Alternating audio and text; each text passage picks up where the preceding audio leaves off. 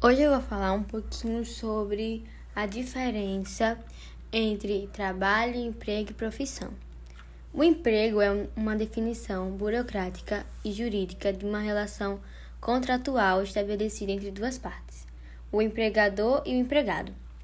Profissão é uma vocação que requer conhecimento de alguma área específica, uma formação em um curso técnico superior ou de pós-graduação.